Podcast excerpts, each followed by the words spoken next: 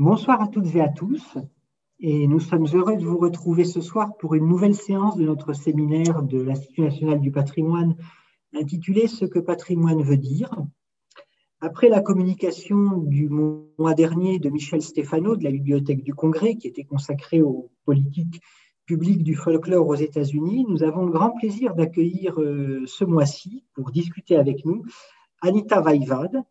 Anita Vaïvad, vous êtes juriste, vous êtes euh, professeur à l'Académie de la culture de Lettonie, où euh, vous détenez une chaire UNESCO consacrée aux politiques et aux droits du patrimoine culturel. J'ai le plaisir de vous connaître depuis euh, quelques années maintenant, je ne vais, pas, vais pas le cacher, depuis l'époque de, votre doctorat en droit, et nous avons eu l'occasion de nous côtoyer à plusieurs reprises dans des rencontres de l'UNESCO ou dans des programmes de recherche euh, franco-lettons, tels que celui euh, organisé avec Marie Cornu et nos collègues de l'Institut des sciences sociales du politique, un projet de droit comparé du patrimoine culturel immatériel intitulé Osmose, que vous avez euh, co-dirigé pendant plusieurs années.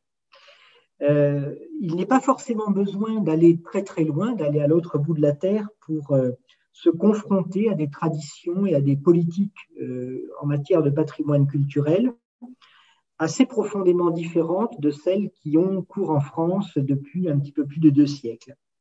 Il me semble que l'exemple de, votre pays, l'exemple de la Lettonie, euh, eu égard à la place qu'occupe en son sein la tradition orale, euh, les musiques, les danses, euh, les chants traditionnels populaires, est un bon exemple de cette différence culturelle assez profonde avec un pays qui pourtant est géographiquement proche de nous, qui fait comme nous partie euh, de l'Union européenne et euh, avec lequel nous partageons beaucoup euh, d'activités scientifiques, culturelles et de relations diplomatiques suivies et nourries. J'avais été extrêmement frappé lors d'un de mes voyages à Riga, dans le cadre du programme Osmose, de découvrir au sein de votre bibliothèque nationale cet étage entier consacré aux traditions populaires et euh, comme beaucoup de gens qui rendaient visite euh, à la bibliothèque ce jour-là, je m'étais fait photographier devant ce secrétaire euh, fait de multiples petits tiroirs qui rassemblent les textes des Dainas que Christian Barons a collectés tout au long de sa vie ou fait collecter et qui figurent désormais à l'entrée de ce département d'art et de tradition populaire, un petit peu comme une espèce de, mausolée qui accueillerait le visiteur à la fois le mausolée d'une entreprise scientifique, euh, le mausolée aussi, le recueil de la mémoire euh, de la euh, tradition populaire en matière de, chant, et peut-être aussi une manifestation du, du primat de l'oral sur, sur l'écrit hein, dans la culture populaire en Lettonie, mais aussi aujourd'hui, je, l'avais vu, un point de, de, reconnaissance et un point de ralliement parce qu'il était frappant de voir des gens, de simples visiteurs de la bibliothèque, venir se faire photographier devant ce, devant ce secrétaire extrêmement euh, emblématique. Voilà, c'est un souvenir que, que, je partage avec vous. Je ne sais pas si vous avez prévu de nous montrer une photo du, secrétaire euh, en question, mais je tenais à l'évoquer en, préambule de votre intervention et on prendra ensuite des questions. J'espère qu'elles seront nombreuses. C'est à vous. Oui, bonjour, euh, bonjour à tous je suis vraiment enchantée de, participer à cet événement et euh, d'intervenir dans le, cadre de euh, ces séances de, séminaires autour des questions ce que le patrimoine euh, veut dire. Et merci Christian pour, pour les mots d'introduction. C'est vrai, ça, ça, relève de certaines mémoires des, des moments vécus ensemble au sein du projet Osmose à Riga. Et euh, je n'ai pas vraiment des, photos de ce euh, secrétaire à vous montrer, mais euh, je pense que la description qui était donnée déjà donne une, image de ce que ce pourrait être et certainement que ça a une importance majeure dans, en, différents aspects, y compris en, lien avec le sujet que je vais traiter aujourd'hui, donc qui est donc l'expérience concernant la la tradition des célébrations de chants et, euh, ses encadrants euh, politiques. Donc, il y a certainement un lien là-dedans. avant que j'affronte différents aspects que je voudrais évoquer aujourd'hui, je voulais également remercier pour l'invitation d'intervenir. à vous, Christian Autin, mais également aussi à Émilie Monde pour toute aide organisationnelle pour que cet événement puisse avoir lieu aujourd'hui. Donc, avant que que j'aborde le, sujet en tant que tel, il y a certaines notes, disons, euh, préliminaires que je voudrais partager et qui expliquent peut-être aussi un petit peu ma, propre position par rapport au sujet que, je vais euh, aborder. Donc, tout d'abord, euh, c'est plutôt un matériel visuel que je vais partager aujourd'hui, donc certaines photos que vous allez, vous allez voir. Et euh, toutes ces photos viennent euh, des dernières célébrations de, de chant euh, que nous avons vécues en 2018. C'était également l'année où la Lettonie a célébré son centenaire, donc 100 ans depuis que la Lettonie été établie comme indépendante en 1918. Et donc, la dernière expérience des célébrations comme des célébrations de centenaire. Donc, euh, ceci dit, ça vient également avec une certaine euh, splendeur euh, ajoutée, justement pour ce lien avec, avec le centenaire du pays. Donc, ici, cette image en, particulier, on voit les jeunes participants de, de, célébration dans un des événements qui font partie de toute une semaine d'événements euh, dans la capitale Arica. Et un événement important euh, est euh, ce que nous appelons comme une parade de tous les participants. Et il se trouve qu'en 2018, il y avait beaucoup de vent et un peu tous les participants ont souffert un peu de ces conditions météorologiques. Mais en dépit de tout ça, en fait, il y a une, grande joie de participation qu'on voit dans, euh, disons, les, euh, participants et euh, leur visage. Et c'est également, je pense, que ce que cette photo exprime, donc un petit peu la joie de participation, de la résilience, mais dans les conditions qui peuvent être très, très variées.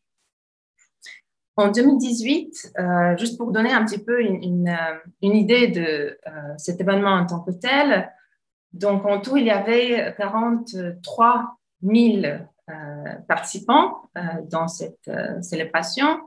À peu près une moitié sont les chanteurs, une moitié danseurs. Et puis, il y a aussi les orchestres, il y a des, des artisans d'art, qui, participent. Il y a ceux qui jouent au théâtre en tant que théâtre amateur. Donc, il y a en fait toute une diversité euh, des formats de participation, mais c'est certainement le chant et la danse qui est, euh, disons, euh, les porteurs majeurs de cette célébration.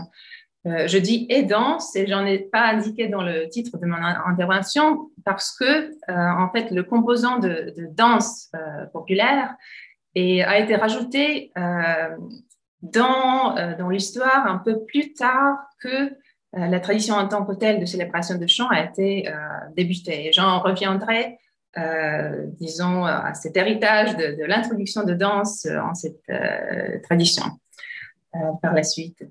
En 2018, en tout, il y avait des participants de 21 pays. Donc, c'est un autre aspect que, je voudrais mentionner. Donc, principalement, ce sont des des participants de, de, Lettonie qui sont là, mais euh, on a de plus en plus, en fait, euh, ceux euh, qui veulent participer de la diaspora lettonne. Il y a de plus en plus nombreux qui viennent, alors reviennent en Lettonie pour participer justement à ces, ces, célébrations.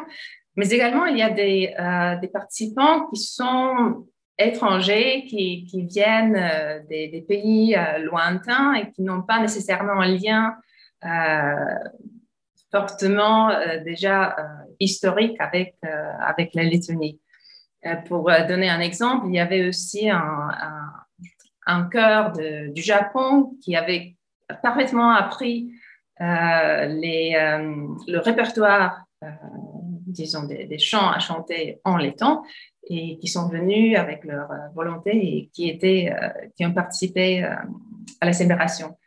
Par rapport aux, participants de l'étranger, on a eu euh, aussi certaines histoires un peu euh, comiques, si je pourrais dire, que, euh, par exemple, au cours de ces dernières fêtes, il y avait aussi un, groupe de danse populaire qui avait appris donc le répertoire, mais qui en fait était un groupe des Estoniens, mais qui voulaient tellement participer à la célébration qu'ils sont venus et ils se sont, disons, prétendus en tant qu'un groupe d'une municipalité lettonne ils avaient parfaitement, euh, disons, euh, suivi toutes les étapes préparatoires et euh, pour arriver à la possibilité de, participer.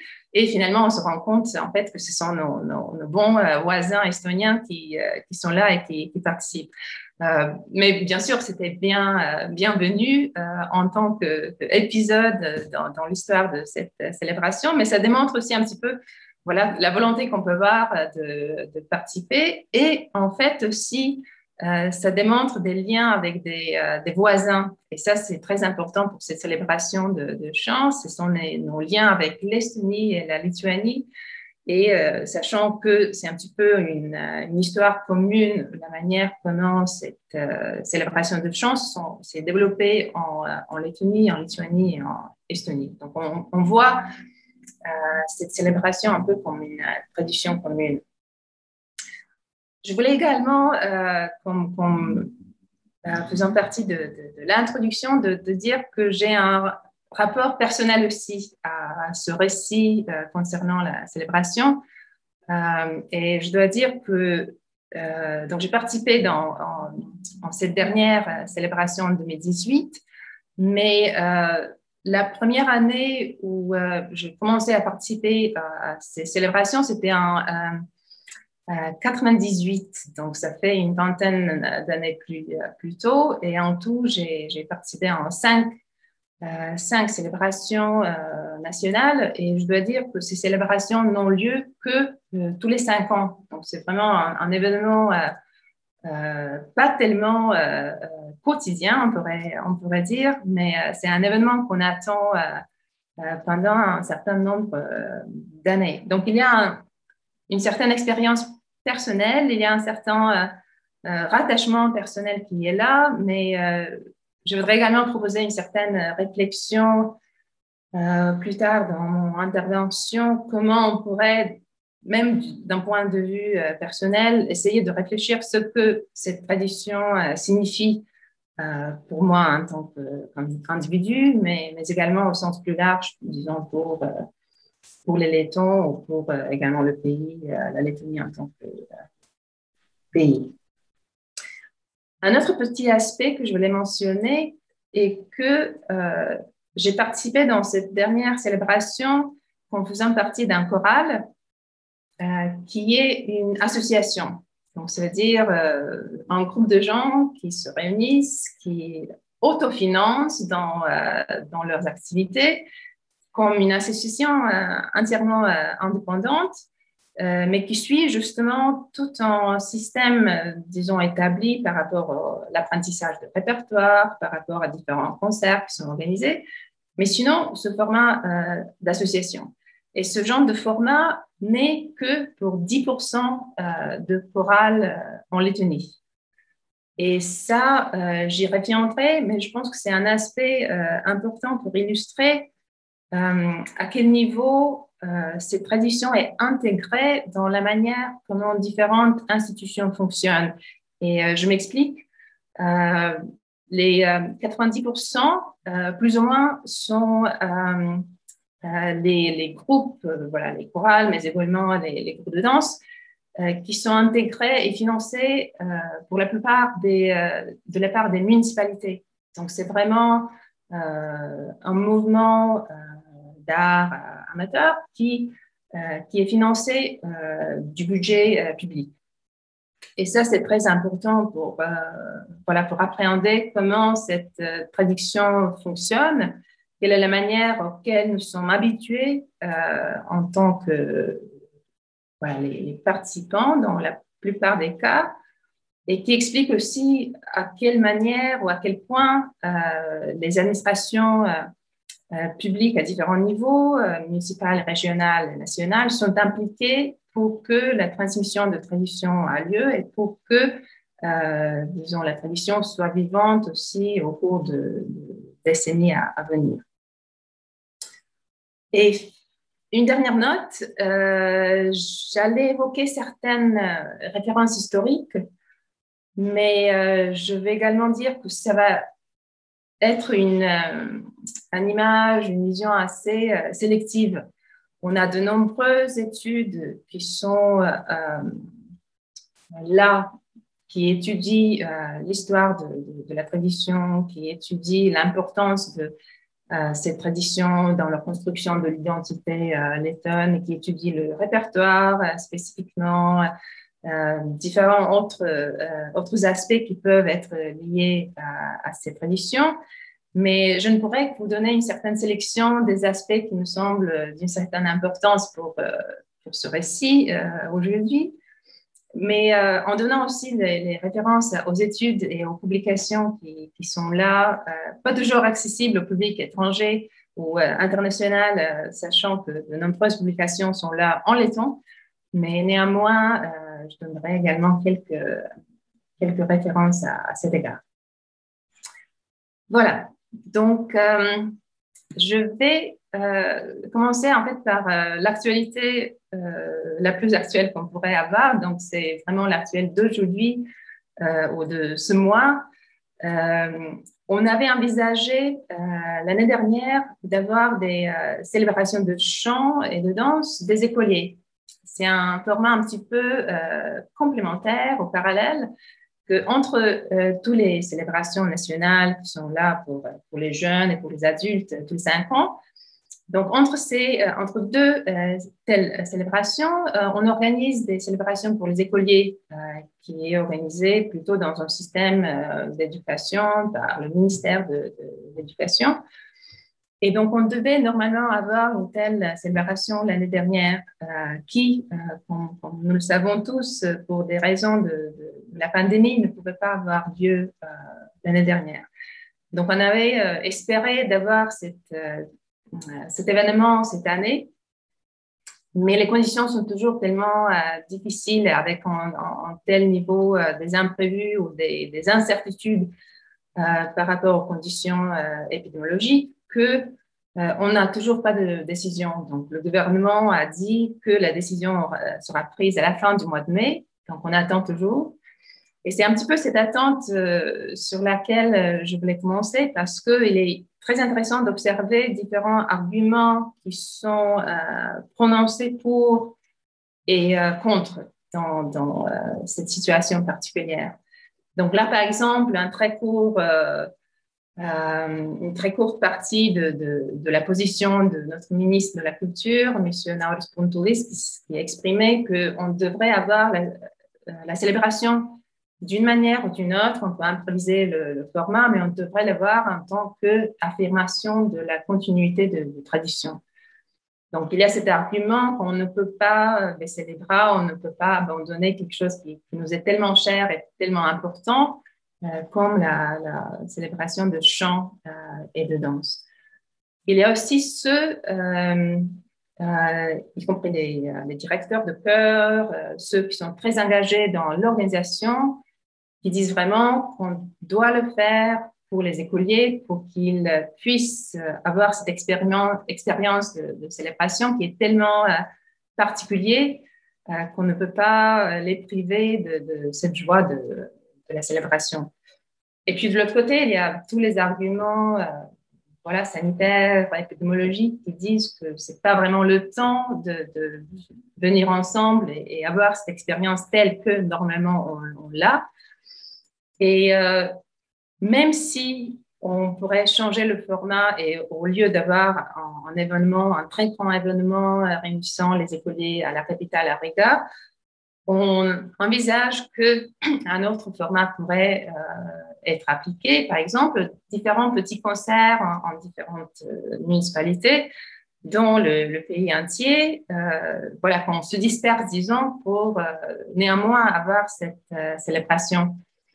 Mais alors là aussi, les, arguments contre qui disent que c'est pas vraiment avoir, ça va pas être la même chose que la célébration en tant que telle, et peut-être au lieu de, se disperser, il faut plutôt attendre, disons, une année de plus pour avoir une vraie expérience, une vraie célébration. Donc, il y a ces arguments divers qui sont, qui sont là, qui se sont prononcés, exprimés. Euh, et ce qu'on peut observer aussi en ce moment, c'est un certain euh, partage de responsabilités. Euh, qu'est-ce que ça veut dire? Donc, on a eu, et on continue d'avoir donc un, rôle très important des institutions centrales de l'administration publique qui décident comment la célébration va être organisée. Il y a bien sûr les, euh, groupes d'experts, les conseils qui sont, qui sont établis autour des ministères, autour par exemple de, l'institution qui, qui ont le titre comme euh, Centre national des temps de, la culture et qui est l'institution responsable pour l'organisation des, célébrations. Mais néanmoins, ça reste une prise de décision assez centralisée. Alors maintenant, ce qu'on peut observer dans cette situation particulière dans laquelle on, se trouve et dans, avec ces incertitudes et, un petit peu à la recherche de, l'opinion publique, comment on, devrait réagir euh, actuellement. Donc, une des, euh, des, positions de la part du gouvernement était de vraiment, en fait, donner la liberté aux, euh, aux municipalités et aux participants eux-mêmes de dire est-ce que dans ces conditions de pandémie, de la pandémie, ils sont prêts euh, ou pas à, participer. Et maintenant, c'est euh, vraiment au niveau des municipalités où les municipalités s'expriment quelles sont leurs positions, est-ce que elles sont prêtes, voilà, que, les groupes de, de, chœurs et danseurs de, leur territoire participent ou pas. Et c'est un petit peu en, essai, en, test pour ce, un petit peu pour repartage de, pouvoir de prise de décision qu'on peut observer euh, actuellement, où euh, les municipalités disent que peut-être euh, c'est un petit peu de manière que les institutions nationales ne veulent plus avoir toute la responsabilité de, la prise de décision. Mais en même temps, maintenant, c'est aussi beaucoup plus dans les, dans les mains de, niveau très local qui peut euh, prendre part dans la prise de décision, comment et si, euh, en tout, la célébration devrait avoir lieu. Donc, c'est un, un, moment invécu ou sans précédent que nous, nous avons actuellement voilà, dans ces, conditions de, la pandémie. Là, l'image que, vous voyez, c'est l'estrade Normalement, la célébration a lieu. Euh, donc, il peut réunir euh, euh, plus que 10 000 de, chanteurs sur la scène et aussi même plus comme, comme, le public. Et donc, c'est ça le lieu central très symbolique où on attache une certaine importance, un sens à ce lieu et où normalement c'est la culmination de toute, euh, toute la célébration. Donc même si au cours d'une semaine, disons, il y a des événements divers euh, qui peuvent avoir lieu dans différentes, euh, localités dans la capitale, mais la culmination, c'est là, dans, dans l'estrade, avec le, chœur qui chante ensemble, donc le répertoire qui est envisagé. Donc cette année, on ne sait pas.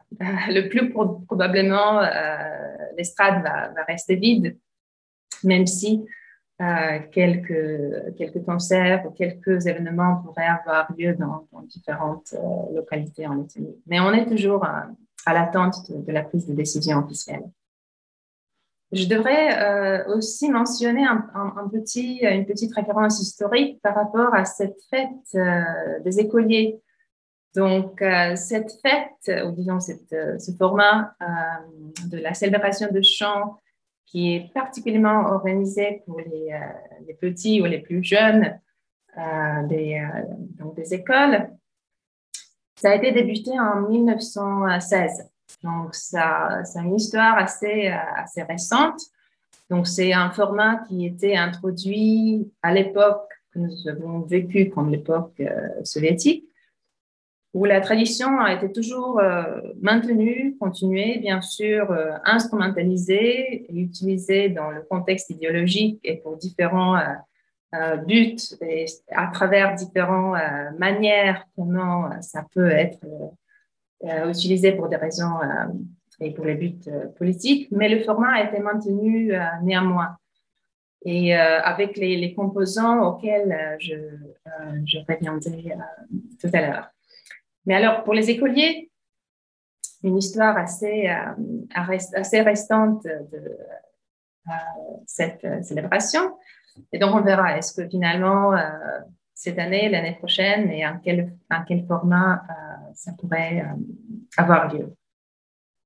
Je vais évoquer disons tout d'abord un peu plus comment on peut voir cette, euh, cette tradition aujourd'hui, quels sont différents aspects qui, euh, qui jouent dans la manière comment cette tradition est euh, construite, maintenue, rassurée et transmise.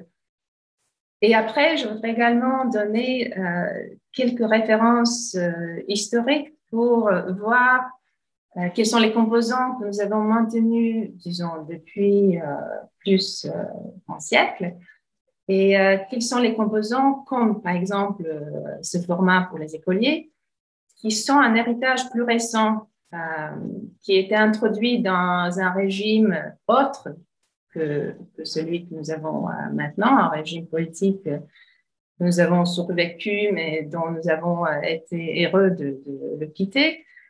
Mais néanmoins, on a, gardé certains héritages en tant que sous un format de pratique qui sont toujours là dans cette euh, tradition de, célébration, mais auxquels on ne rattache plus, euh, disons, une connotation ou un sens euh, politisé, où, elles ne jouent plus du tout en tant que des références à une époque vécue, mais on les a gardés plutôt comme voilà, des formats qui qui peuvent euh, faire partie de la tradition un petit peu, voilà, pour diversifier la, euh, joie qui peut être euh, vécue au niveau personnel dans, le cadre de, cette tradition.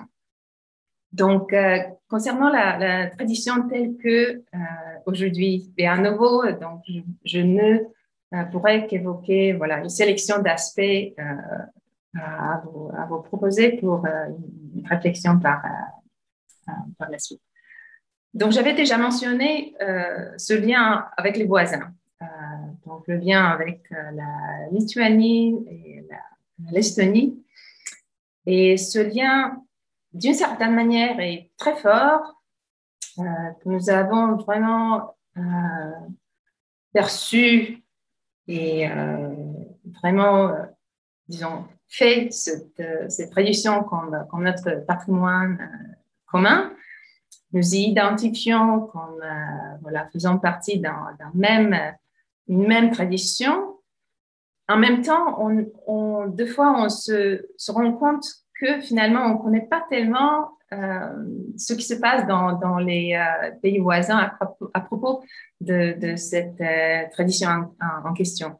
Donc, il y a d'un côté, il y a des différents euh, conseils qui sont établis au niveau administratif des ministères, euh, voilà, des experts qui se réunissent pour euh, évaluer comment le, processus des traditions, de cette tradition est maintenu dans, l'un pays ou l'autre. Mais au niveau du public général et par exemple au niveau du contenu des, médias on n'apprend pas tellement en fait euh, sur les événements dans les pays euh, voisins. Donc c'est quelque chose qu'on pourrait espérer pour pour le futur, d'en savoir plus en fait comment les Estoniens et les Lituaniens vivent cette tradition dans leur propre pays et leur propre contexte culturel. Mais néanmoins, donc c'est vraiment comme une, tradition commune et on l'a présenté aussi comme tel euh, pour euh, en fait euh, ce qui était à l'époque comme programme des chefs-d'œuvre de patrimoine oral et immatériel de l'humanité, qui, qui, était comme précurseur de l'adoption de la Convention de l'UNESCO de 2003 qui porte sur le patrimoine culturel immatériel. Donc, avant que euh, cette convention et les listes qui sont établies à la base, euh, en se basant sur cette convention, avant que ça soit vraiment mis en route, donc il y avait ce programme euh, de, chef-d'œuvre. Et donc, c'était une proposition qui, est venue de tous les trois pays, l'Estonie, Lituanie et Lettonie, euh, pour euh, voilà, avoir cette proclamation de chef-d'œuvre et reconnaissance pour euh, cette tradition commune en tant que chef-d'œuvre de, de l'humanité. Et ça a été reconnu comme tel en, 2003. Et par la suite, au moment où la liste représentative du patrimoine culturel immatériel a été lancée, donc le premier pas ou euh, premier stade était d'y intégrer en fait toutes ces proclamations de, des chefs-d'œuvre. Il y en avait 90 euh, en tout, y compris alors donc euh, la tradition de célébration de chant et danse euh. Donc c'est, on peut maintenant aussi l'identifier assez facilement sur le site UNESCO. avec tout, disons, le récit qui accompagne cette, nomination, y compris aussi les photos, euh, les vidéos qui, qui, accompagnent. Et ça, c'était un, événement euh, important.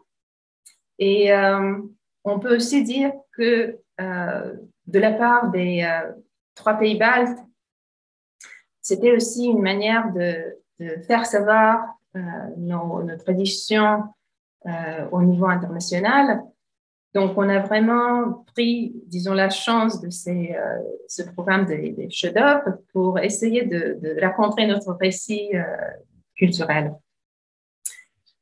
Et euh, ça a été aussi important pour ceux qui suivi au niveau, disons, régional dans, la région des Pays-Baltes en tout, mais également pour ceux qui suivi au niveau national dans, dans, tous les trois pays.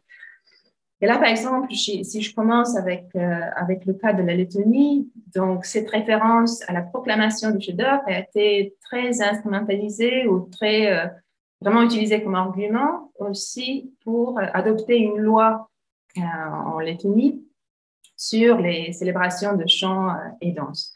Et cette loi a été adoptée en 2005 et j'ai eu différents, euh, différentes expériences où on m'a posé les questions, mais qu'est-ce que ça fait comme une loi pour euh, une tradition? Est-ce que, alors, on va rassurer que tout le monde y participe comme, euh, voilà, de, manière obligée ou est-ce que ça ne va pas changer vraiment, disons, la, le côté dont on peut douter, si ça existe, mais disons du côté naturel de, de, la tradition?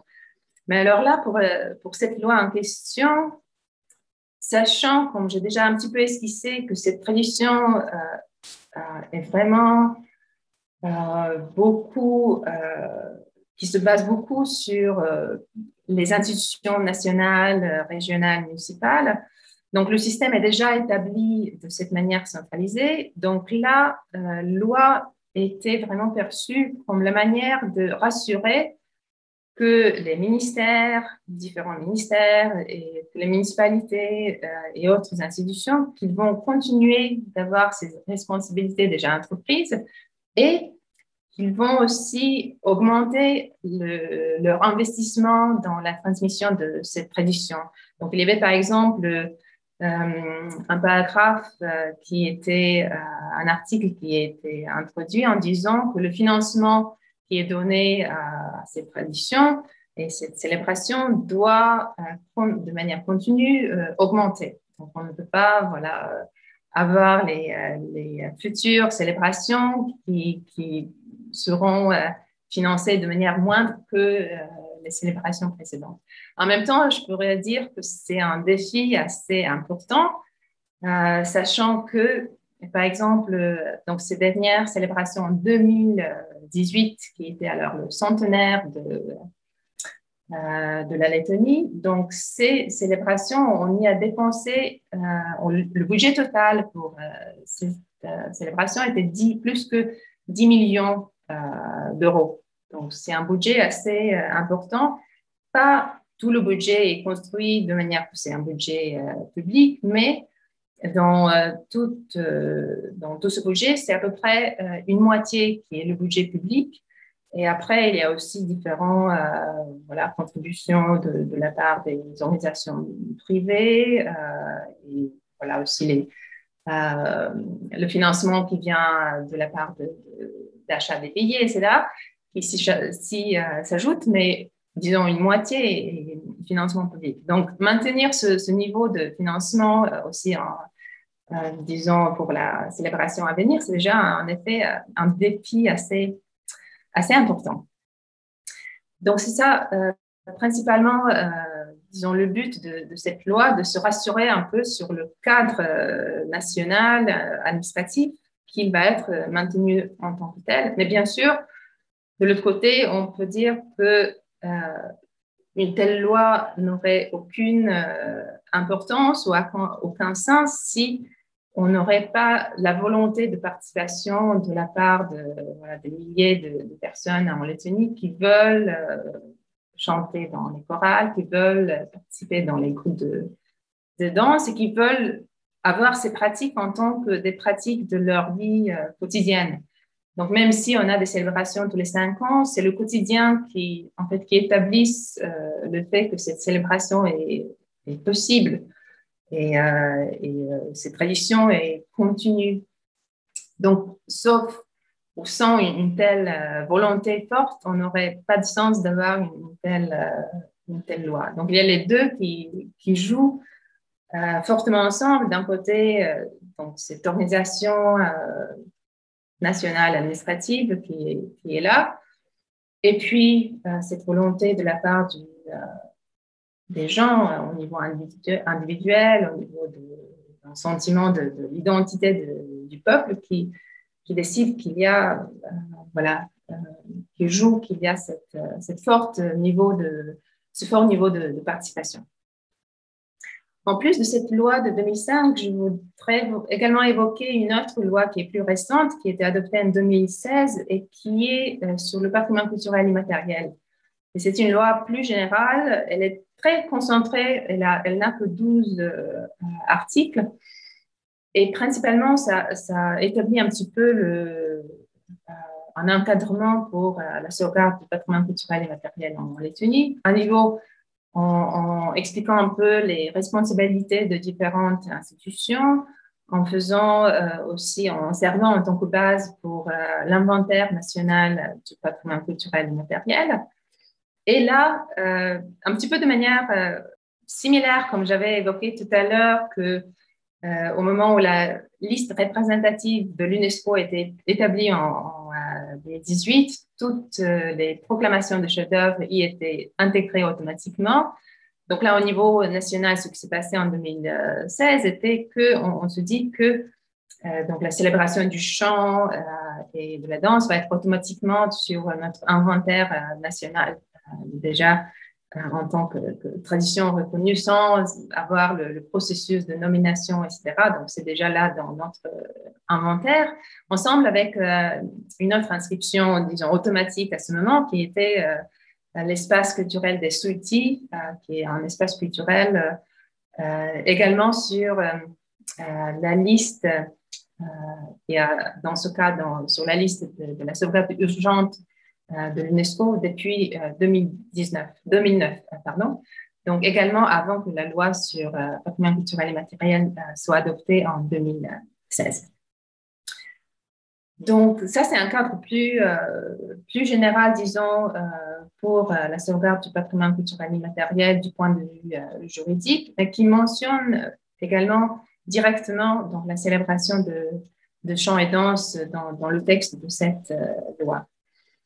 Et euh, comme j'ai dit tout à l'heure, il y a voilà, des, des, des processus qui se, se déroulent dans, euh, également en Lituanie, en Estonie, comment cette, cette tradition est euh, euh mise en avant dans différents euh, formats politiques et, juridiques. Donc, on a un petit peu une, une situation pareille en, en, Lituanie où il y a une loi adoptée pour ces célébrations de chant qui date de 2007. Donc, pareil, après après que la proclamation du chef-d'œuvre soit déjà aurait lieu. Et en Lituanie, il y a aussi une autre euh, loi euh, qui est liée au patrimoine immatériel, euh, qui concerne, comme c'est formulé dans le cas de la Lituanie, loi des principes pour la sauvegarde de la culture ethnique. Et ça, c'est une loi qui date de 2016. Il y a aussi d'autres instruments et d'autres cadres politiques qu'on pourrait évoquer, mais pour le moment, ce n'est que quelques, quelques références majeures que je voudrais euh, donner. Et puis en Estonie, euh, il y a un parcours un petit peu euh, différent du point de vue de, ce cadre juridique qu'on pourrait établir ou pas. donc la, la, position d'Estonie était d'être assez réservée par rapport à une élaboration très avancée dans, des textes juridiques autour de cette tradition en particulier et autour du patrimoine culturel immatériel euh, de manière plus générale. Mais néanmoins, euh, on peut observer qu'en en, 2019, il y avait une loi de euh, patrimoine culturel, donc une nouvelle version de la loi autour du patrimoine qui était adoptée en, en, Estonie. Et là, on voit qu'il y avait tout de même la volonté de mentionner euh, que cette loi concerne également le patrimoine culturel euh, immatériel. Et l'approche choisie était vraiment de, que euh, cette notion est importante et donner aussi une explication, une définition, qu'est-ce qu'on entend par patrimoine culturel immatériel. Mais cette loi n'élabore pas plus que ça, disons, dans le texte de, loi. Euh, c'est plus en fait euh, l'attention qui est portée aux, euh, instruments politiques, aux différents modalités de soutien, y compris aux espaces culturels, à différentes régions culturelles en Estonie. Donc, il y a plutôt l'attention à comment on pourrait utiliser les instruments politiques pour la transmission de différentes traditions. Et donc, euh, cette approche euh, estonienne, peut-être on peut la comparer aussi d'une certaine manière, aussi à l'approche euh, française à cet égard, où pareil, donc en France, il y a cette référence au patrimoine culturel et matériel intégré dans le code du patrimoine, justement pour voilà, démontrer que ça fait partie du, paysage du patrimoine. Et c'est quelque chose à ne pas ignorer quand on voilà, traite différentes questions euh, liées à la sauvegarde euh, du patrimoine. Alors, euh, un aspect que je voudrais évoquer un petit peu plus est la question de participation.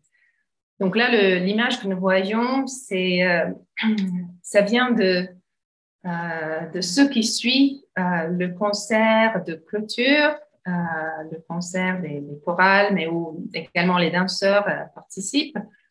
Et donc là, c'est déjà devenu comme un petit composant, euh, petit ou grand, mais un composant de, cette tradition d'avoir, euh, disons, une partie informelle qui suit euh, après le, concert. Donc, il y a le, concert qui se, termine et après, tous les spectateurs qui veulent sont invités de rester deux fois même jusqu'au petit matin là, euh, dans, le territoire d'estrade pour chanter ensemble différentes chansons qu'on connaisse euh, plus ou moins tous. Donc, même si c'est une partie, euh, comme je dis, informelle, mais ça reste néanmoins bien organisé. Donc, sachant qu'il y a beaucoup de, beaucoup de gens qui, qui, qui, est là, donc nécessairement, on doit avoir une certaine organisation également pour cette partie informelle. Mais comme on voit ici, donc déjà tard le, soir, après la clôture de, ce concert principal, avec tout le répertoire euh, appris par, euh, par, les euh, participants. Donc, on continue et on continue d'avoir un public assez, assez important qui, qui, prend joie de, leur présence et qui éventuellement chante avec les, les chanteurs dans cette deuxième, deuxième partie si on, si on regarde un petit peu euh, le côté des chiffres, et ça, ça vient d'une enquête qui date de 2017 et qui était euh, faite par euh, l'Académie de la culture dans le cadre d'un projet qui a duré pendant trois ans et qui portait spécifiquement sur différents aspects liés à cette tradition de célébration de, chant et de, danse. Et donc là, on a essayé de, voir donc le niveau de, participation, de mesurer d'une certaine manière. Donc, euh, et cette enquête était euh, faite dans, les trois pays, donc en Estonie, Lettonie et Lituanie, et à travers des, questions, euh, disons, posées de manière quantitative, mais on a essayé d'identifier qui sont les participants actifs, donc ça veut dire qui sont vraiment participés en tant que chanteurs, danseurs, musiciens ou, ou autres. Donc, et qui est là identifié comme, niveau de, participation active, et qui sont euh, ceux qui participent de manière, euh, on pourrait dire passive, mais qui sont là comme, comme euh, spectateurs, auditeurs, qui, qui suivent également les événements dans les médias, qui regardent les concerts tels que montrés à la télé. Donc, il y a différents formats comment on peut suivre les événements liés à cette euh, célébration. Et ça, on a euh, donc également essayé d'identifier quel est le niveau de cette euh, participation passive dans les trois pays. Et donc là, vous voyez les nombres qui, qui, démontrent, à mon avis, une, participation assez importante, si pas dire exhaustive. Donc, par exemple, en Estonie, euh, on voit que, la participation en général, y compris ceux qui, qui, qui, prennent plaisir comme des spectateurs, auditeurs, euh, etc. Donc, euh, ça, ça va jusqu'au niveau de 95% de, de, la population de, l'Estonie. Et en général, donc la tendance qu'on voit dans, les trois pays, c'est que activement, c'est un, tiers, plus ou moins de, la population qui, participe vraiment activement dans, la transmission de cette euh, célébration, et puis ceux qui, voilà, qui, sont là pour euh, écouter, pour euh, participer de manière plus, moins active, si on pourrait dire comme ça, c'est plus que 80% de, la population, et c'est très, très important.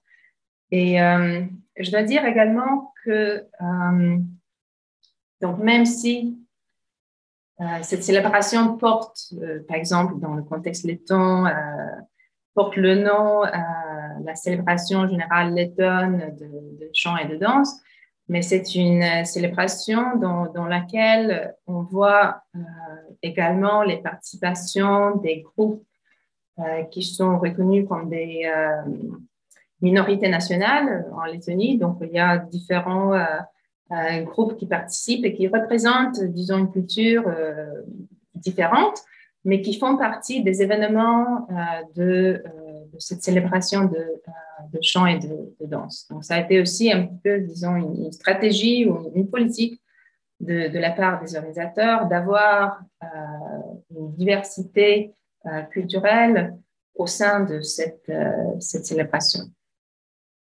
Un autre aspect euh, que je voudrais évoquer, c'est le côté organisationnel. Donc là, euh, on voit euh, en ligne des bus qui sont qui est là dans, au plein centre de, de Riga, et ce sont les bus des, participants, ou les bus qui apportent les participants de différents différents lieux en, Lettonie pour qu'on puisse vraiment vivre cette, euh, cette, célébration à la capitale, donc euh, à Riga. Donc là, ça démontre vraiment aussi à quel, à quel point euh, l'engagement de la part des municipalités est fort. c'est toute une organisation logistique qui est là pour que euh, chaque participant euh, pourrait être dans le lieu euh, et autant nécessaire pour que chaque participant aurait un repas le matin, le midi, le soir, pour que les participants qui, viennent des, points lointains, des régions lointaines en, Lettonie, pour qu'ils puissent avoir un lieu pour, dormir, et euh, donc, c'est toute, une logistique euh, qui, est, euh, là et qui est devenue, je pourrais dire, au, cours des années, de plus en plus sophistiquée. donc, forcément, on accumule une, grande expérience à cet égard. On, a des leçons, il y a des choses qu'on expérimente. Après, on décide qu'on ne doit pas faire de, la même manière. Il, y a des nouvelles solutions qu'on essaye d'essayer, mais il y a tout à fait, c'est très euh, du point de vue organisationnel, c'est très euh, sophistiqué. Et même euh, en prenant l'exemple, disons, d'une petite partie de cette, toute, cette célébration, de manière comment c'est pratiqué, même la manière comment tous les chorales entrent dans l'estrade, c'est très, très organisé. Si on imagine, disons, comme c'est, il y a plus que 15 000 euh, chanteurs, on pourrait euh, difficilement euh, entrer comme ça tous en, même temps. mais c'est très, très pensé comment chaque, voilà, chaque épisode de, de cette célébration pourrait avoir lieu.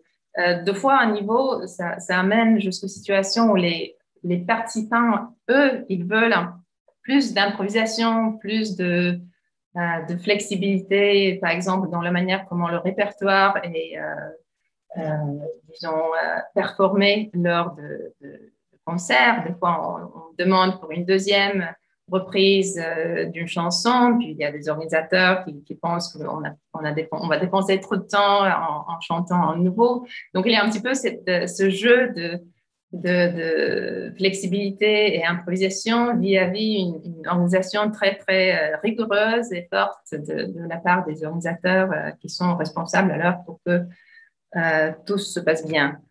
on a eu, donc, pour cette dernière célébration, et ça, c'était, je crois également pour la première fois, on avait un essai de sécurité.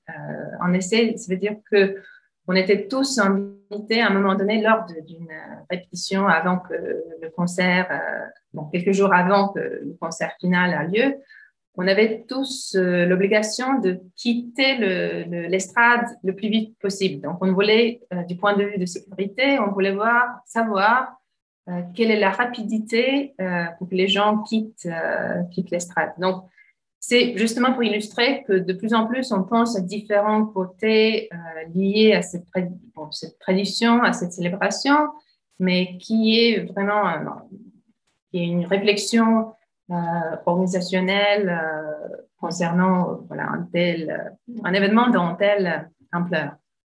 Mais néanmoins, donc le, joie de, participation reste, reste là et on, peut voilà, en dépit de, toute cette rigorité, euh, on peut trouver un peu voilà, de, euh, flexibilité là-dedans aussi. Et euh, ce qui s'ajoute à ce paysage organisationnel, administratif, institutionnel, c'est également le côté financier. Ça, ça, vient, ça vient avec. Et là, ce qu'on a observé aussi donc, dans cette recherche menée par l'Académie de la culture, c'est que principalement, même si cette euh, tradition est très est maintenue et organisée de manière euh, centrale euh, et fortement au niveau national, néanmoins, on voit que du point de vue financier, ce patrimoine, cette tradition se base principalement sur le financement des municipalités.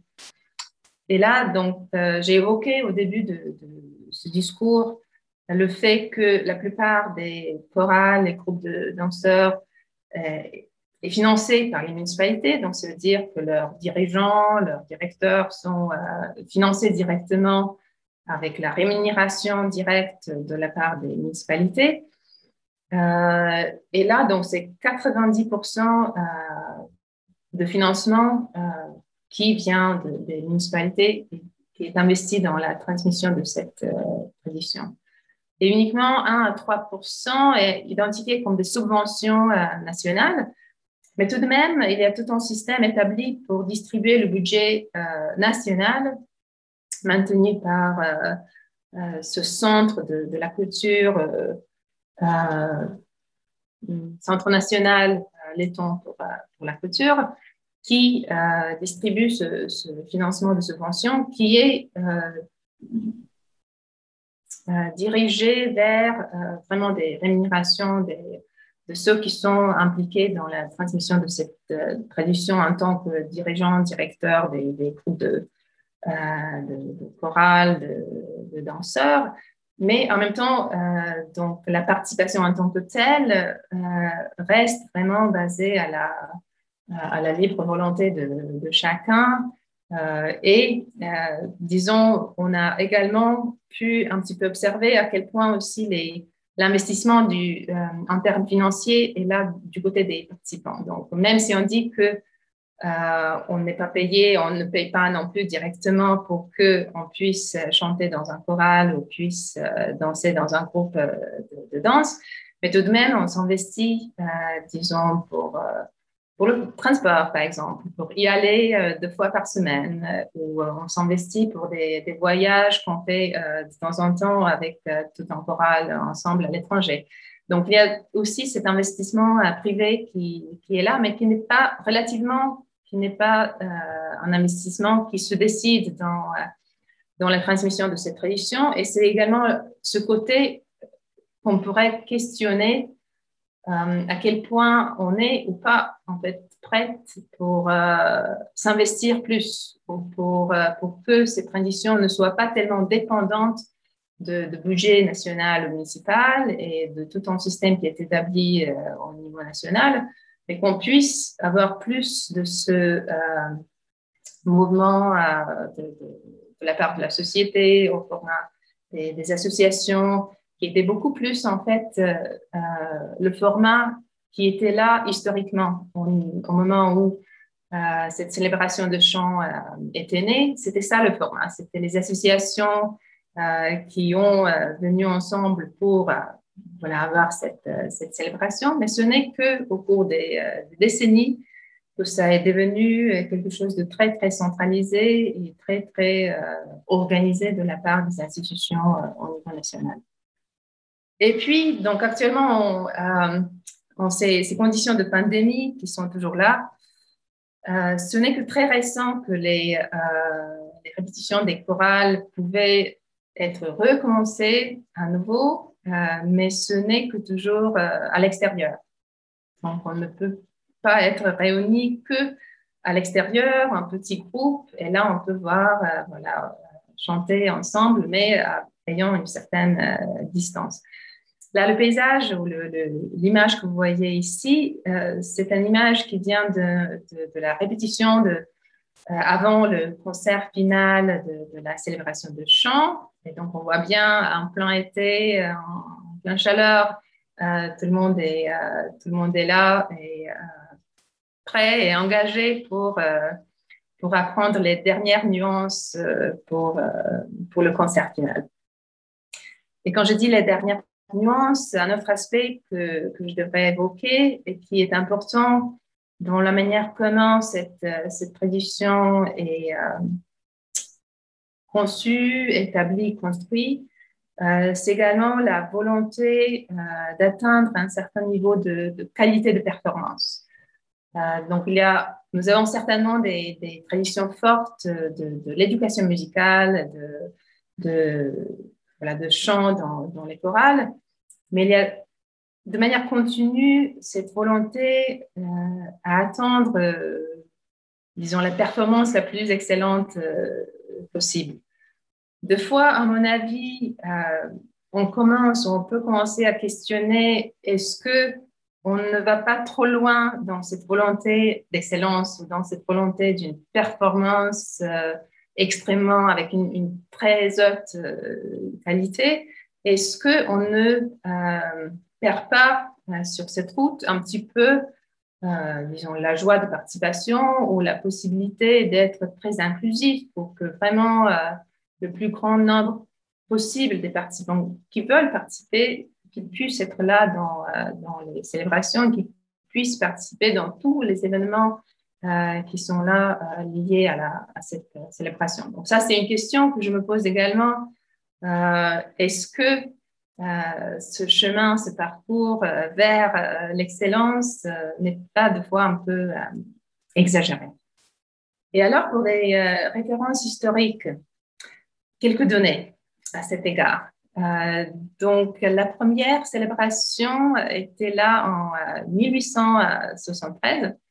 Et à ce moment, on avait, on avait 1033 participants.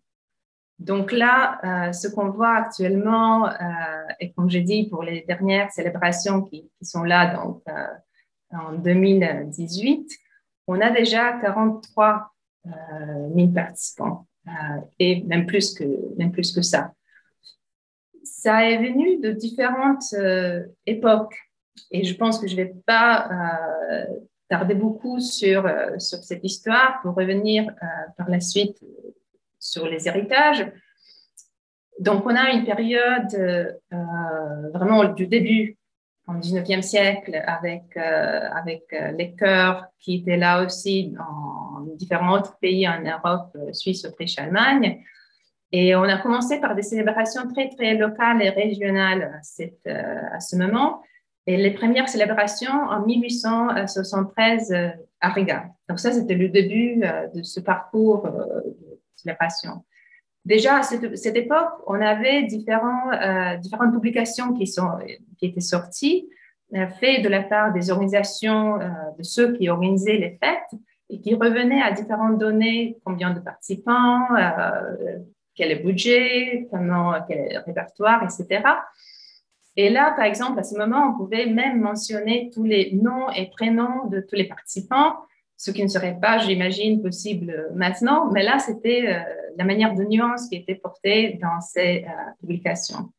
Et on voit euh, en quelques images comment il y avait des, bâtiments qui étaient construits spécifiquement pour ces célébrations. Et ça a continué vraiment à travers des, décennies. Et les éléments fondateurs qui, sont toujours là de cette époque-là, ce sont des, euh, des, concerts communs, c'est la parade qui est toujours là, et ce sont également des compétitions de chœur qu'on appelle comme, la guerre euh, des chansons. Ça, c'est une désignation qu'on utilise toujours pour la célébration également actuellement. Et ces célébrations ont continué à travers la première époque qui est celle de l'indépendance de la Lettonie, et même en 1940, où, disons, l'occupation de la Lettonie euh, commençait, on a euh, des célébrations, par exemple, dans, la région de la Galée, qui avaient lieu en même temps que voilà, l'occupation débute déjà, mais il y a la célébration qui prend euh, place en dépit des conditions politiques turbulentes. Là, on voit voilà, les fêtes en 1926, qui étaient en, plein centre de Riga. Ce n'est pas le cas euh, actuellement pour ce genre de, de de concert, mais là, c'était euh, vraiment euh, au plein centre de, de Riga. C'était organisé à côté de, l'Académie de Beaux-Arts et le Musée national de l'art, que cette estrade avait lieu. La période euh, qui a suivi donc la période de, l'époque soviétique, comme j'avais dit tout à l'heure, euh, cette tradition continuait. Il y avait bien sûr différents euh, instruments de censure, de, prendre soin de, répertoire, etc. Mais la tradition continuait en dépit d'un changement, disons, de, régime politique. Et euh, en 1990, c'était aussi une année euh, où une euh, célébration de chant avait lieu. Et comme vous pouvez imaginer, comme c'était l'année de renouvelation de, l'indépendance de Lettonie, où la déclaration était adoptée cette même année, le, 4 mai. Donc, c'était aussi la célébration très, très importante qui portait une connotation de l'indépendance de la nation, surtout cette année 90. Et là, euh, pour voir, je vais déjà évoquer donc parade, concert, compétition, euh, des éléments qui sont toujours là euh, et qu'on peut observer, comme ici également en 80, comme maintenant, il y a encore un choral, par exemple, qui, qui vient de, Paris, qui participe à la célébration. On a ce concert qui est toujours là et euh, qu'on vit maintenant aussi euh, après la rénovation de, l'indépendance. Il y a aussi donc cette compétition des, chorales. Là, on voit une, une, image assez qui caractérise bien les moments de, de préparatoire avant que la compétition peut avoir lieu. Donc, on se prépare pour, pour le chant et c'est tout de même un exercice physique. Donc, on se prépare euh, physiquement pour aller chanter dans la compétition qui normalement euh, a lieu euh, ici dans le grand hall de l'Université de, Lettonie. Et là, je voulais également évoquer quelques héritages qui sont là de l'époque soviétique. Et là, c'est un petit peu, ça peut être, disons, du point de vue terminologique, on, parle des collectifs de danse, euh, concours euh, d'artistes amateurs. Ça, c'est bien de, l'époque soviétique. C'est un héritage qu'on a de cette époque-là. Également, modèle organisationnel, en fait. Je vais évoquer qu'au début, ça a commencé à la base des, associations qui se sont réunies pour avoir une célébration. Maintenant, c'est tout un système très centralisé c'est un héritage, euh, on doit dire, de l'époque soviétique, mais on l'adapte à un fonctionnement actuel dans, dans des conditions politiques déjà euh, autres. Et euh, un composant qui est également introduit, c'est la danse. On n'avait pas en fait des célébrations, on n'avait pas ce composant de danse avant l'époque soviétique, mais dès que les premières euh, euh, célébrations étaient organisées à l'époque soviétique en 1948, il y a ce composant de danse qui était euh, intégré et on l'a maintenu même à l'époque actuelle, y compris aussi les concours pour les danseurs et les musiciens d'orchestre. Et là, pour montrer juste quelques images, donc là toujours de de l'année 80, toujours euh, contexte euh, soviétique, et vous pouvez voir quelques références à cet égard euh, au fond de cette image. Pareil, nous avons les danseurs qui accompagnent le concert final maintenant. Nous avons un, événement à part juste pour, pour la danse qui était alors introduit à l'époque soviétique. Nous l'avons toujours aussi maintenant comme un événement très, très attendu. Donc là, pour conclure, euh, il y a des événements qui continuent euh, sur le plan juridique. On essaie de voir plus en fait de réflexion autour des terres historiques lettonnes. Maintenant, il y a un projet de loi qui est en cours d'être débattu, qui est un peu euh, paradoxal d'une certaine manière, sachant la mobilité d'aujourd'hui et sachant de, quelle manière on, change en fait nos, nos localités mais tout en, néanmoins, il y a certains rattachements euh, aux régions historiques en Lettonie qui maintenant sont un petit peu mis en avant dans la discussion autour de patrimoine culturel euh, immatériel.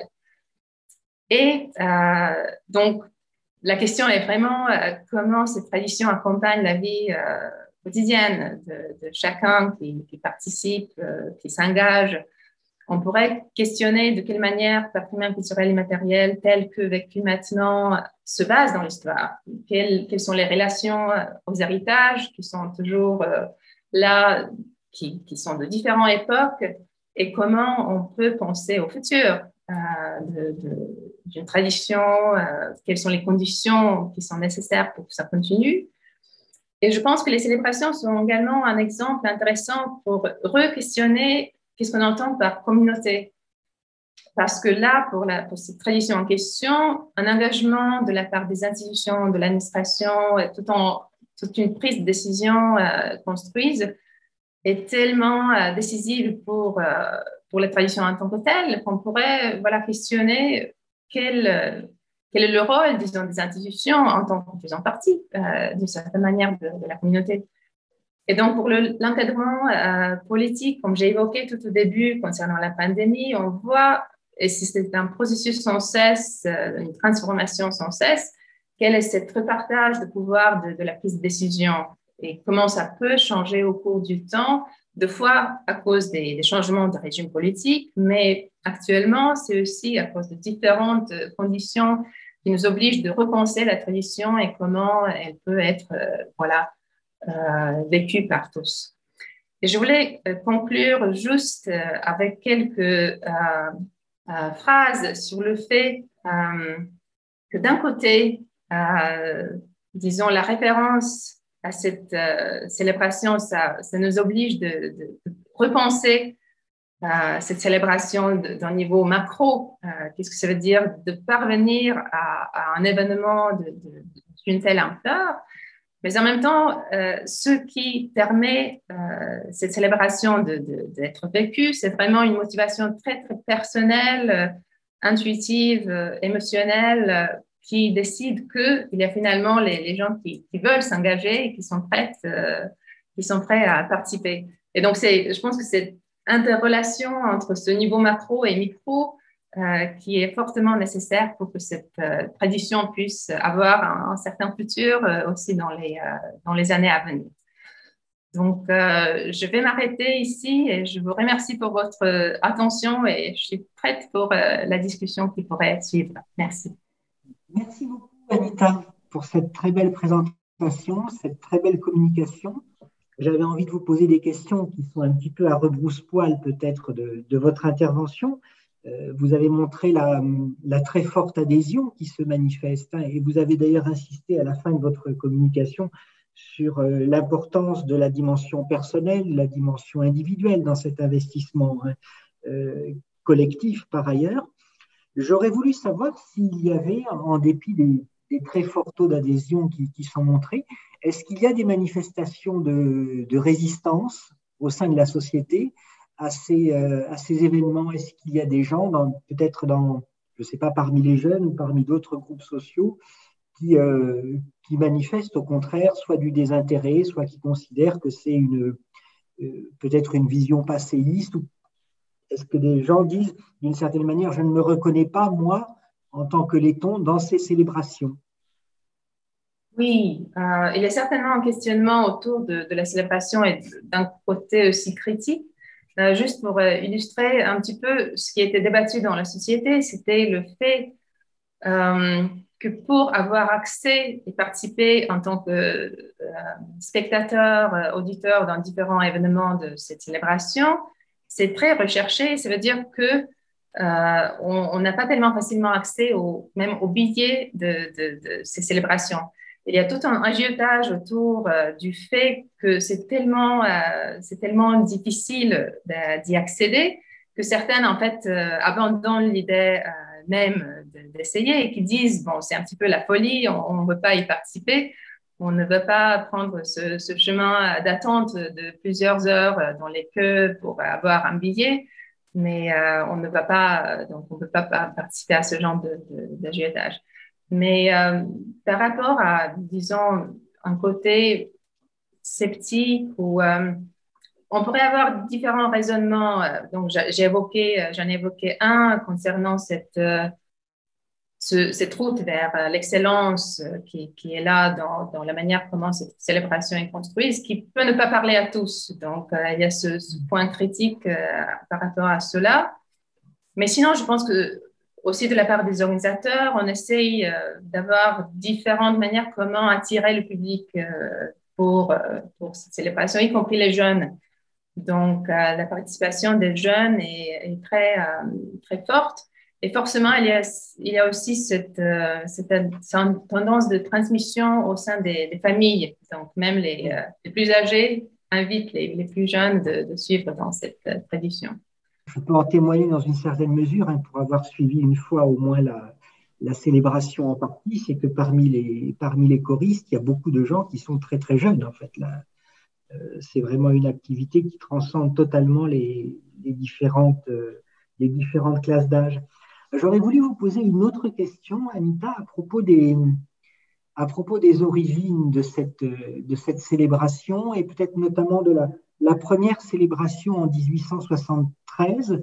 Est-ce que cette euh, première célébration est documentée? Est-ce qu'elle a été euh, étudiée? Est-ce qu'on conserve par exemple des traces de son organisation, du programme euh, et peut-être de la, du contexte aussi politique dans lequel elle s'est faite Parce qu'elle s'est faite dans un contexte politique qui était quand même celui à l'époque de l'empire euh, de l'empire russe, et puis dans un contexte, je dirais, euh, socioculturel aussi, qui était encore celui d'une domination euh, économique et culturelle de la minorité germano-balte sur le, territoire de la Lettonie.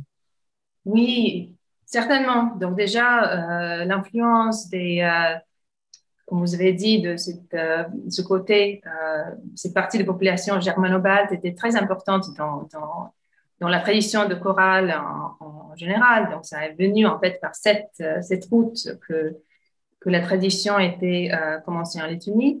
Mais à cette époque, euh, on a donc on a les publications qui sont là qui, qui évoquent euh, comment la célébration était organisée et on peut y observer et certaines recherches y, portent là-dessus que on avait certainement en fait on essayait d'argumenter pourquoi cette célébration est nécessaire en euh, s'adaptant au contexte de, l'Empire euh, russe, en, ayant certaines euh, références également qu'on va, disons, au, tsar russe de, l'époque. On a un petit peu, disons, présenté cette célébration en tant que faisant partie d'affirmer le régime politique tel, tel quel.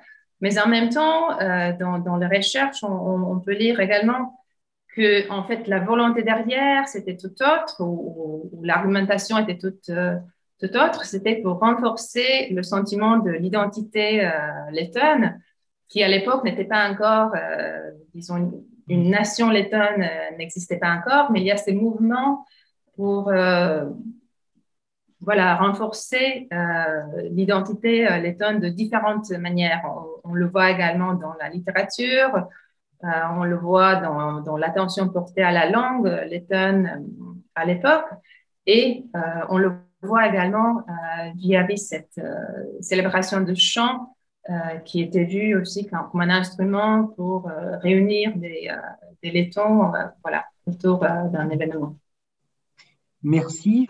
Euh, j'aurais aimé savoir, alors peut-être en partie à partir de, votre expérience ou à partir des, euh, des recherches qui existent sur cette question, est-ce qu'il y a hmm, dans le contenu même, disons, de la célébration et dans le choix des chants, est-ce que les, les, chants qui sont choisis euh, le sont en fonction de certains critères qui peuvent être en résonance avec l'actualité ou est-ce qu'il y a au contraire des chants qui sont tout à fait euh, intemporels et qu'on va retrouver systématiquement d'une célébration euh, sur l'autre?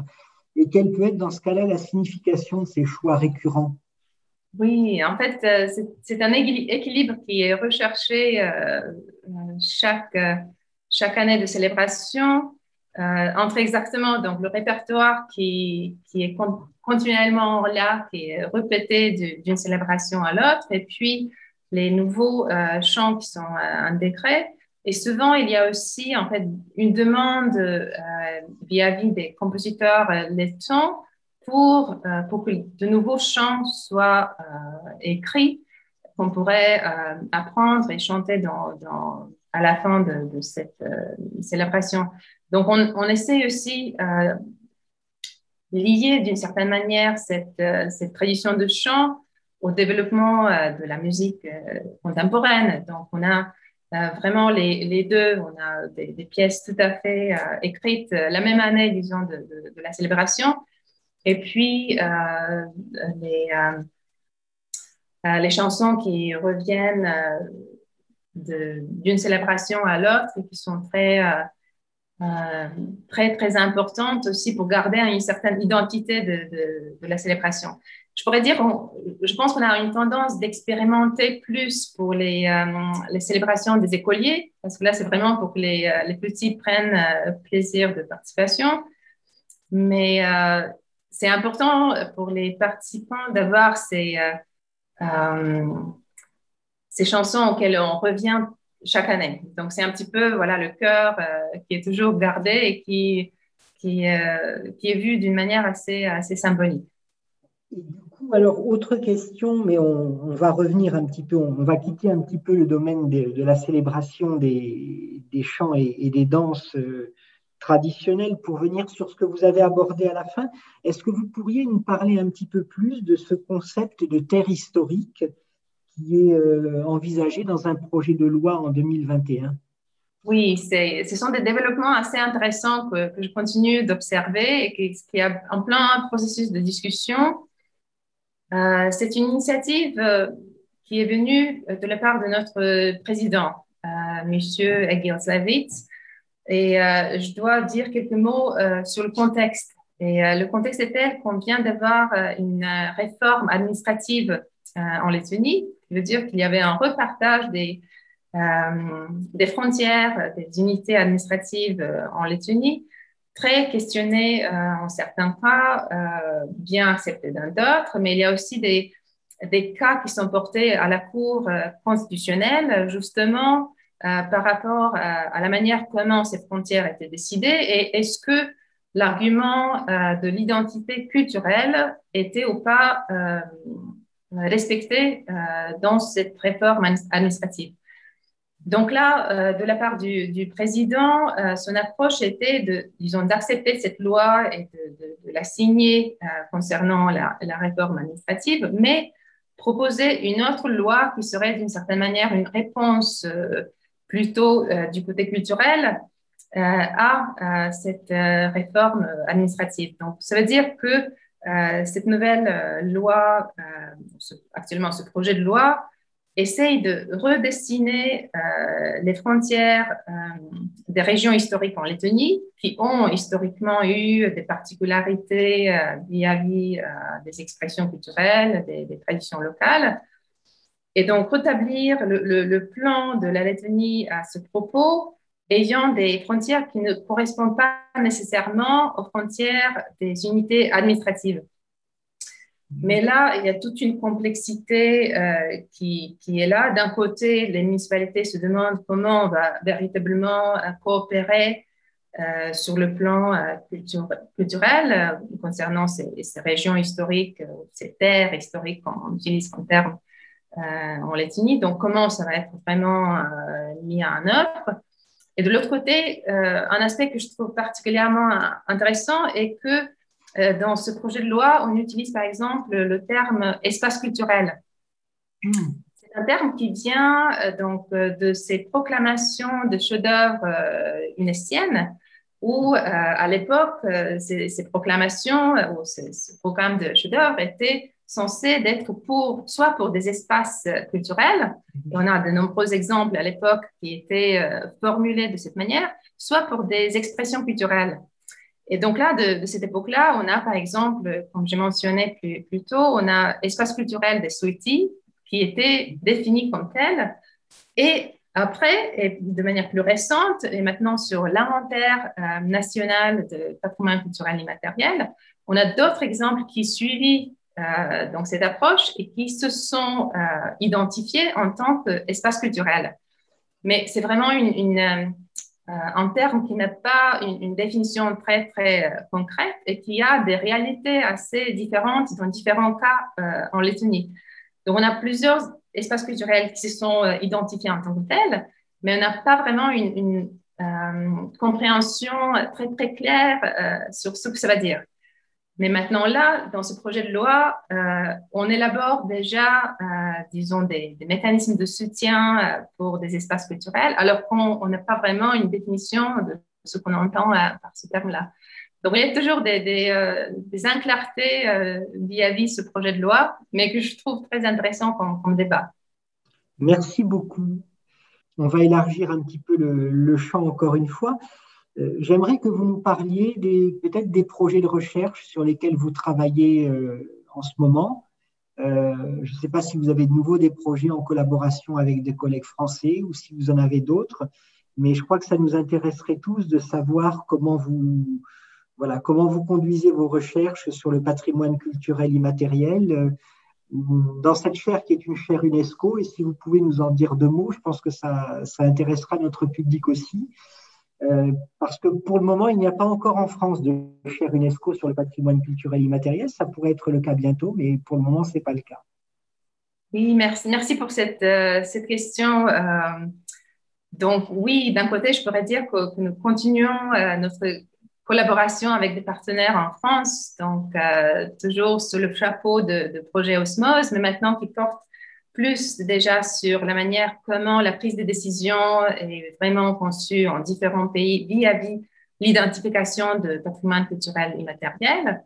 et également en développant d'autres axes de, pensée, toujours autour de, questionnement des liens entre la loi et le patrimoine culturel immatériel.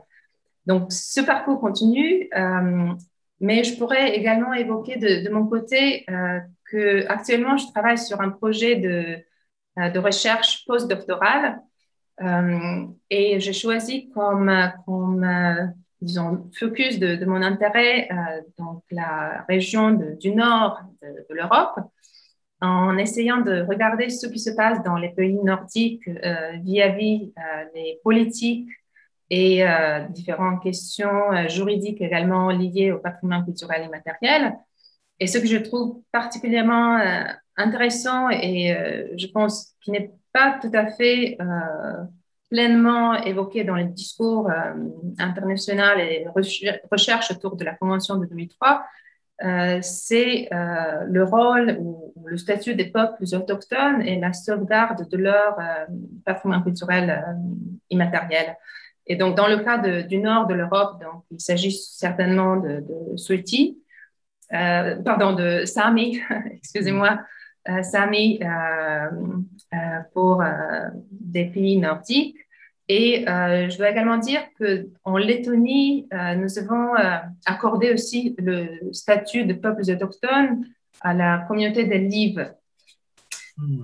qui est un autre peuple qui, qui, vit, qui fait partie de la nation lettonne, mais en, tant qu'une ethnie à part. Donc, je, pense que ce, questionnement autour de peuples autochtones est quelque chose auquel on devrait euh, accorder plus d'attention.